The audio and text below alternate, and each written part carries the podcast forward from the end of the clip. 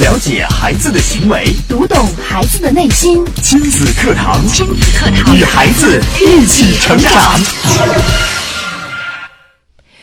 你今天要是进不了前一百，你就进不了重点高中；进不了重点高中，你进不了重点大学；进不了重点大学，你这辈子等于是完了。这是电视剧《小别离》中一句非常经典的台词，相信也是生活中家长们的经典台词。亲子课堂今日关注竞争的焦虑，主讲嘉宾河南大学心理健康教育与咨询中心心理咨询部主任张典老师，欢迎关注收听。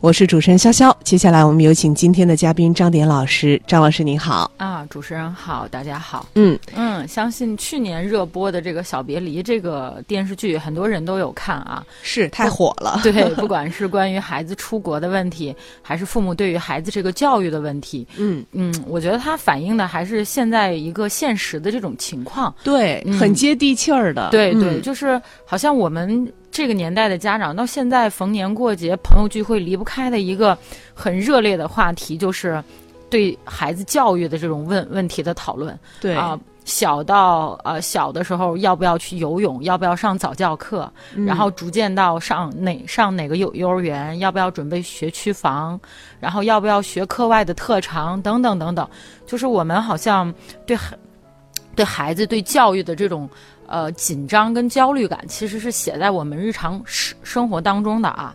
嗯，我倒是觉得，其实，嗯，我们这一代做父母的人，好像比我们父辈有着更大的这种不安全感。嗯就是呃，不可否认是现在这种社会在飞速发展、在飞速的前进带给我们的一些这个压压力啊，就好像是我们呃好不容易上完了学，稳定好了工作，买好了房子，买好了车，刚刚结完婚，稳定下来的时候，一旦孩子出现了，然后我们的那种。呃，紧张感和焦虑感就随之而来，你就会一系列的从呃，从他月子的时候，你就会担心各种问题，嗯一直到孩子要上学，你就开始想，如果学校不够好，他是不是以后就不能有好的人生啊、对他的轨迹是不是就会改变？好像以后孩子只要上不了好的大学，那是不是这个孩子在这个社会上的地位就会流向底层？所以很多家长的心思就是，我们即便砸锅卖铁，也要买个学区房。啊，也要让孩子去上各种的辅导班，学各种的才艺，呃，其实现在虽然我们很多人都觉得这个让孩子赢在起跑线这段这个话有问题，嗯但是很多家长依然不遗余力的觉得哪儿都不能输，哪一个阶段都不能去落后。就是我们家长这种焦虑不安的情绪，其实是非常非常明显的。那我们家长是焦虑的，其实我们的孩子也根本就谈不上轻松和快乐。就是我们家长不是不心疼孩子，呃我们知道孩子的压力也很大啊、他们也对呀非常忙，也非常累啊、但是我在网上看过一段最经典的话，就是，呃，有家长说：“我宁愿欠你一个快乐的少年，也不愿意看到你卑微的成年。”就是。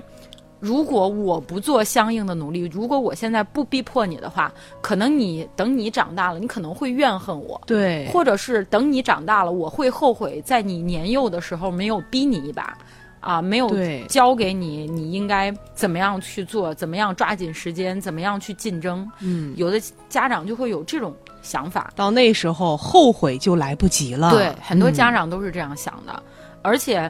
当很多家长谈到这个问题的时候，你他会说：“其实我也很心疼我的孩子呀，但是不是我非得让他去比去抢，是这个社会逼迫的。这个社会整个的基调和步骤就是这个样子的，我们跳不出这个社会的这大环境的。对呀、尤其是对于这个八零后的父母来说，对其实因为呃，在我们其实一路成长过来，就是成长在这个竞争当中的，没不管错是上学也好，工作也好，嗯，所以说，我觉得我们可能比父母那一辈要嗯对这个、呃竞争的焦虑的感受会更加的深切。没错，是的，嗯就是呃，你会发现，就是呃，你会发现有些人就是我同学他们，我现在就感觉孩子刚上幼儿园，他就考虑到了上大学的这个问题了，就好像是嗯八零后的这种焦虑感就特别的明显，特别的强烈。但是我今天想跟大家分享的，呃，倒是呃，可能大大家很多人都呃看过也呃也听过推荐，就是尹建莉老师的那个呃《好妈妈胜过好好老师》，但是他的另外一本书里，他说呃那本书的名字叫《最美的教育最简单》。我倒是今天想跟大家分享里边的一个观点，就是儿时不竞争，长大才胜出。儿时不竞争，对，长大才胜出。，对他讲的是这样一种观点，我要跟大家解释一下，嗯他并不是说我们的人生完全不需要竞争，嗯嗯，我们也不能否定这种竞竞争呢，会让人就是不断的鞭策自己去前进，它也会给我们带来一些成就感啊，它能够推动社会的进步，但是竞争一定有一个度的问题，嗯一方面是心理的程度，另一方面是年龄的程度。心理的程度，它其实竞争的这种心理程度讲的是适度的竞争才是好的。适度竞争。对，嗯，因为很多东西我们都知道过犹不及，是的，嗯，就像我以前跟大家讲讲过，适度的焦虑感对我们前对我们前进是有好处的，对适度的自卑感是有利于我们更好的去成长的，所以竞争也是适度的竞争对我们是有好处的。嗯嗯，另外一个是年龄的程度，年龄的程度就是说，不是说说所有年龄层面的人都适合这种社会上很强烈的这种竞争。嗯比方说有两种人就不适合，老人和年幼的孩子。老人和年幼的孩子。，对，嗯，年龄大的老人身体本身它的能量就会变少，因为你的生理年龄会决定你的这种精神和你的这种啊、面对事物的这种呃这种态度。就是你如果已经年老的话，它会很竞争，会很消耗能量。对于老人说，可能会加速他的这种枯萎。嗯，而对于年幼的孩子来说，呃，如果过多的跟孩子强调这种竞争的话，不利于孩子内心的成长。为什么这样说呢？就是其实童年的任务，我个人觉得，并不是说你要向外去延伸，因为你必须把自身先长好了，你才能够向外去延伸，对吧？对我们常跟孩子说，就是你要这样，你要那样，但是其实很重要的一条，不管遇到了什什么事情，孩子的态度、孩子处理问题的方法，其实更多取决于他的内心，他的内心够不够强大。嗯，是的，嗯，他自己够不够了解自己的情况？不管遇到什么，他是不是盲目的？他够不够了解自己？这些才是最重要的。这也是为什么我们现在越来越多的孩子在更小的时候都会问自己：我我究竟是谁？我想要什么？其实对于孩子来说，这种发展是非常非常重要的。就是我们一个人，只有我们自己内心强大了。才能够我们很好的去把控自己，进而掌控自己的未来啊！你才能在今后的不管是面临竞争、挫折、成功、失败，你才会有一个自己坚定的态度，而不是让外在的价值观来决定内在的你。对。如果说你的内心不够强大，那么在面对竞争的时候会变得很盲目，对可能被一点点小小的失败就打垮了。没错，没错，我们主持人理解的特别正确，就是其实不是说不有竞争，而是你培养孩子有竞争力的顺序不要搞混了。是，先培养好孩子的内心，让孩子自己足够强大，他才有力量去面对这个竞争的社会以及社会中遇到的各种各样的状况，这才是一个呃培养竞争力的一个正常的顺序和逻辑。嗯，而我们成年人应该做的，就是在孩子很年幼的时候，呃，给孩子一些很好的助力，比方说你要给孩子良好的启蒙教育，能够呵嗯护好孩子的好奇心，给孩子应该有的安全感，让他能够感受到爱，让孩子有幸福感。这些其实是教育学上最一些最基本的这种不变的这种一种真理和定理，可能很多家长都知道，因为只有这种内在的潜力发展好了，才是成就他未来能够有竞争力最好的手段。嗯，可我们不用刻意的去跟孩子说竞争，对其实只要培养呃，刚刚我们说到这些良好的启蒙教育，我们做好了对，那么他自然就是一个具有竞争力的一嗯个孩子。没错，是的，嗯但是我们呃，现在很多很人多人把这个用反了。对用反了，啊嗯，就是我们可能现在更多的是把精力花在一些眼前的这种事物上，当下的一些事情，没错家长很焦虑，对，嗯而且不得不说，理由也是很充分的。社会需要竞争啊，就很多家长说需要竞争啊，你得让孩子有这种竞争的迫切的这种紧迫感啊，有竞争的这种意识啊。但是往往有这种意识的人，很容易我们被被外边的东西、外化的事物所控制。嗯，比方说我们会。呃，不可避免的计较一些可以量化的得失。小的嗯时候跟人家说，我们小孩会背几会背几首唐诗，哎，你背的多还是我孩子背的多？嗯，对吧？然后长大了一点，你可能会说啊，他上学了，他的排名我我们一直是全年级前多少多少，嗯，对吧？然后或者是啊，我们学了这样那样的东西，拿了多少多少的证书，嗯，就是其实是我们自己在引导孩子跟他人去做比较，就是其实这些呃从小的竞争是我们强加给孩子的，嗯对，就是我们会把孩子的这种注意力转移到这种对这种外部可量化的这种结果的关关注上，嗯，你会发现，就是可能孩子哎，孩子潜移默化就会觉得哦，我我会背了唐诗，或者是我会算了这道算术题，并对不在于我学会它，而是为了我要跟谁谁谁来比较，我比他背的多。对，这就是我们为什么说，就是我们永远都逃不了这个别人家的孩子，嗯标准化的那种孩孩子，就是好像嗯很多孩子都逃不开这种，家长也不自觉的陷入到了这种，呃，没有止境的这种比较中。对就是，但是呢，当孩子的注意力被转移到这种各种比的事情上以后，嗯慢慢的，他也会对自己的评价都外化了，就是我要靠这些东西来衡量我自己是不是够好。嗯而是忽略了我自己究竟需要什么，嗯我适合什么，我是不是想做什么？对，我觉得啊这些其实是会分散孩子的注意力的。嗯没错，一定会分散孩子的注意力，也会分散孩子这种自我成长的这种力量。嗯嗯，因为精力是有限的。对，嗯没错，就是孩子这种比较的心理多了，这种焦虑感多了，就会消耗孩子的精力，但是内心却没有得到足够的这种这成长。嗯，就像我们刚刚说的，要让一个人的内心够强大，但是像这种孩子，他其实从小就在这件事情上，其实就对他的内心不是呃，并不是非常有利的，没，他的没内错心会越来越弱，我觉得对。，这就是那个呃，北大的那个徐凯文教授提到的一个情嗯况，就是、呃，越是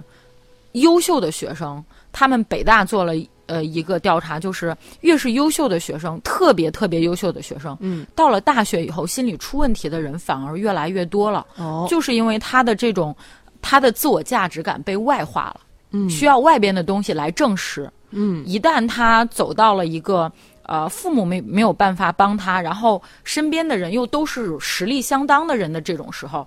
他有时候他就迷茫了，就是我已经。好像以前这些能够肯定我价值的东西，突然之间没有了他们以前的这种力量，那我找不到我的支支撑点和支持感了。这就是徐凯文教授今年去年提出一个特别有名的概念，就是空空心病的孩子。空心病，对，空心病、就是找不到自己，他所有的东西都被外化了。嗯，就是他从小的呃自己的价值感，就是拿跟别人比较得来的没，错而不是他真正自己内心所拥有的。没错，嗯，就是这么一种情。当有一一天他觉得自己的优势不足以远远的把别人抛在后面，或者哪怕是实力相当，他都会觉得这份优越感没有了，，对，没错，他就被打倒了。被打倒了。对，嗯嗯，我觉得这样对于一个孩子来说，其实是挺恐怖的，挺可怕的没。没错，但是这是一种现在社会上非常常见，尤其是有一些越优秀的孩子，反而越可能存在这样的隐患，就是他的简历何其的光鲜，嗯但是孩子的内心是空的。嗯这就是徐凯文教授说的空心病。嗯，其实也是现在这种社会的竞争、竞争的焦虑带来的一些后果。是，就像刚开始的时候我们说的那句台词，嗯什么都要进进前一百。其实现在有些家长的要求是更为苛刻的， 对要进前十 名、 对，前五名、前三名。嗯嗯好像我是觉得我们的关注点错了，嗯，就是我们家长强调的这种竞争意识啊，其实根本不是孩子走上社会以后所比拼的东西。其实，当你走上了社会，你自己想一想，你的工作和生活，它比拼的是我们的价值判断的能力、心理承受的能力、对克服困难的能力、面对困境的能力。是一种综合的能力。对，它其实对考验的是我们的这种能力。所以说，与其培养现在培养所谓的竞争意识，倒不如说培养一个孩子良好的人格和品格。对，因为每一种良好的人格和品格都能够帮助我们的孩子更正确的去面对世界，面对他所将来所要面对的一些困难。你设想一个孩子，他体质很好，心理健康，有求知欲，很开朗，很自信，即便他从来没有跟这些竞争较过劲，你认为他没有面对竞争的这种能力和勇气吗？它一定是有的。对他一定会是一个能够很啊、用自己的状态，一个很好的去面对竞争这回事儿的人。所以，你觉得什么样的竞争能打败这样的的孩子呢？是呀，我们家长很多家长现在口口声声说的竞争力，竞争力，其实说白了，家长只关注到的一点就是成绩，就是对分数。对，就是我们被外在的东西所量化了。这个其实就是我想跟大家说的：儿时不竞争，长大才胜出。就是你的关注点应该在孩子的人格和品格的形成和培养上。其实这句话跟老子的一句话很像，就是“夫为不争，故莫能与之争”。就是我们不去争，如果我们不去这样争，又谁哪些人能跟我们争呢？其实人终其一生都在自己跟自己做比较，是我们说最大的竞争对手其实是自己。没错。嗯，好，那接下来我们也稍事休息啊，我们在一段广告之后继续回到节目当中。亲子课堂正在播出，稍后更精彩。欢迎大家回到亲子课堂的直播当中。那今天呢，我们请到了张典老师带来的这期话题“竞争的焦虑”，也欢迎大家在听节目的时候有什么感受，或者您还有什么问题，也可以通过微博、微信的方式参与到节目当中。新浪微博关注“迪兰路言亲子课堂”，在今天的话题底下跟评论，也可以在微信平台关注微信公众号“亲子百科”来跟我们互动。那接下来我们继续请张典老师跟我们来分享。我们还接呃，就这个问题，咱往下说。嗯，其实，嗯、我刚开始看到这种“儿时不竞争，长大才胜出”的这种说法，我也是很怀疑的。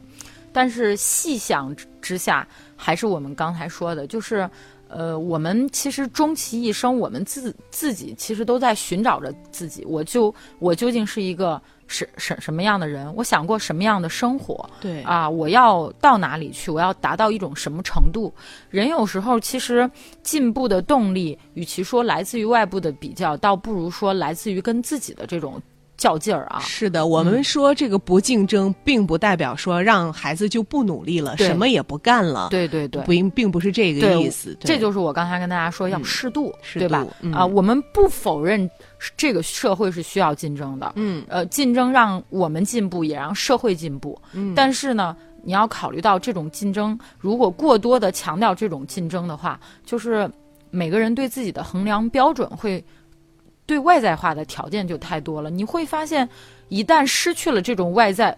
你建立的这种外在评价体系，你不知道你自己是谁了，你不知道该往哪儿走了，你也不知道该做怎样的决定。嗯这也是我在上课的过程中跟学生经常。呃，跟我们大一的同学经常先讨论的第一个最重要的话题，就是如何认识自我的问问题。如何认识自我。对，人如何去认识自我？就是实现中在有很多的大学生对还不能够正确的认识自我。没错，嗯就是很多人把现实中的我、理想中的我和别人眼中的我会混淆，会混淆在一起。就是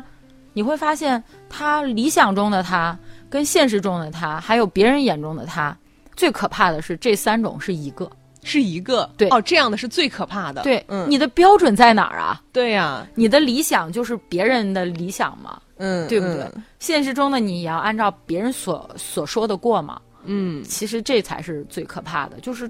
当你到了一定的年龄之后，你还不能清晰的有自己的定位。当然，每个人对自我的评价是会随着年龄的增长、环境的变化所改变的。对但是是有一些基本的东西是不应该去变化的。对呀、你要有自己的嗯一些想法。对，这就是你要有自己核心的东西，这这就是我们说你的人格、你的品质有一些东西是不能够变化的。嗯，当然了，也在这儿，既然说起了这个话题，那会有家长说。那我该怎么做呢？我已经这样做了，我我止不住的，就是已经让孩子这样去对啊比较了。这个竞争的压力我已经给到孩子了。嗯对，也不可能我现在刷一下把这些东西全部都撤对去了，我受不了，孩子也更接受不了，孩子也迷茫，这到底应该怎么样啊？哦对，所以我就给大家提几点儿建议吧，希望能帮到大家，可以参考参参考。 嗯，第一点就是我们一定要学会给孩子一些空间。其实有时候我们在告诉孩子竞争有多么重要，你要比这比那的时候，其实我们已经包办了孩子的成长和生活。哦，我们替孩子决定了呀，你要去比这，你要去比那，你要去做这，去做那。那我们包办的这种过程中，孩子就不会自己做决定了，自己更少的去思考了，他就遵从你，你你送他去学，你送他去学钢琴，他去学钢琴了；你送他去补课，他马上去补课了。我们是不是可以在这个程度上让孩子决定，自己决定决定我要去什么？是不要去什么，就是让孩子有一个选择，给他留出一些个人的空间，哪怕是时间上能让孩子做一些自己的安排。对，因为这其实这是孩子最基本的权利啊。对孩子是一个独立的个体，对他是一个人，并、嗯并不是爸爸妈妈或是谁的物品、附属品。对，就是你要敢于让孩子给他一些空间，让他去试错，他才能够发展的很好。就是我们不要渴望孩子能做出百分之一百二十正确的决定，你能做出吗？嗯，你给孩子做的每个选择就肯定是正确的啊吗？你给自己做的选择，难道就没有错过吗？对，所以有有一些时候给孩子一些个人空间，才能够让孩子发发展出来比较独立健康的人格，嗯，这是第一点啊，给好孩子一些适度的空间。适度的空间对，，嗯，第二点就是要说的就是父母的自我成长。有时候，其实我们父母对孩子的要求和塑造，是按你自己的理想中的你去塑造的。嗯就是我们家长有时候可能给孩子设定的一些目标，没有考虑孩子是不是适合。但是我心目中，如果我重来一遍的话，我可能这样做是最好的。嗯，那是你的理想，不是对孩子 的。对，而且其实我们很多家长都知道，一旦孩子到了青春期，很多问题蹦出来的时候，你会发现不仅仅是孩子的问题，一定跟家长是有一些关系的，因为我们我们的家家庭永远是一个系统，是的不可能只有一方面出了问题。一旦孩子有问题，父母肯定会有相在父母身上肯定会有相关的原因，对或者是肯定有父母的一些影响。所以，如果你想让孩子的情况得到改变的话，那我们是不是应该从自己身上找一找？就是我们跟孩子一起去成长，让我们的自身也得到一些成长，整个家庭系统才会发生改变，就是可能才会到一个良性循环的这种轨迹上来。所以，父母的跟孩子，就是你不是长到现在你就完美了，嗯，你也要不断的学着去跟，学着做一个好的家长，学着做一个更好的自己。这时候你才是孩子一个最好的榜样。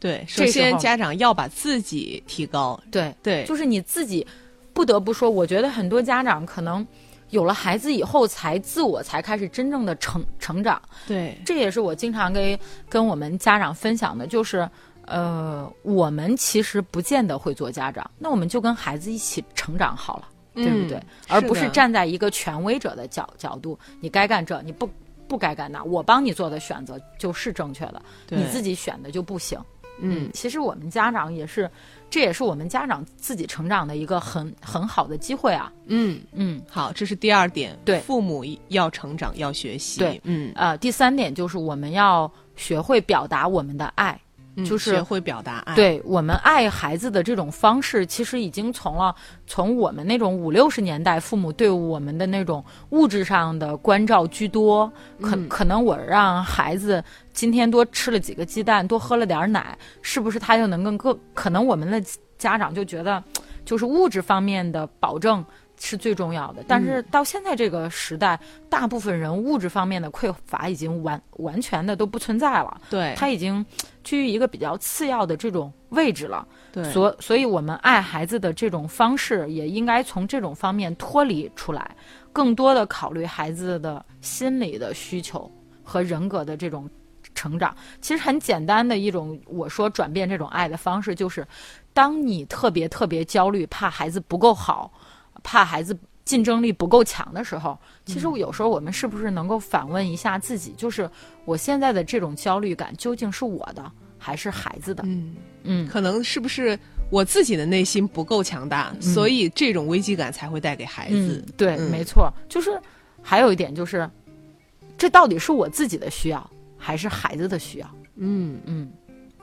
要搞清，呃，这是我们讲到的第三点，，对，这就是爱我孩子的能力。对、嗯爱孩子的能力，换一种方式，究竟是我们自己想要的生活，还是孩子想要的生活？嗯我们常说换位思考，换可位不仅仅是成年人当中的换位思考，是也包括你跟你的孩子之间的换位思思考。到了现在这个时代，其实已经过了那种父母权威的这种时候了。对啊，更多的父母会选择跟孩子去做朋友。那做朋友最重要的一点就是嗯尊重孩对子，尊重、嗯地位上的平等，对，这就是我今天跟大家分享的主要的内内容。嗯，好，非常感谢张典老师精彩的讲解啊，也感谢大家的收听陪伴。明天同一时间，亲子课堂和您不见不散。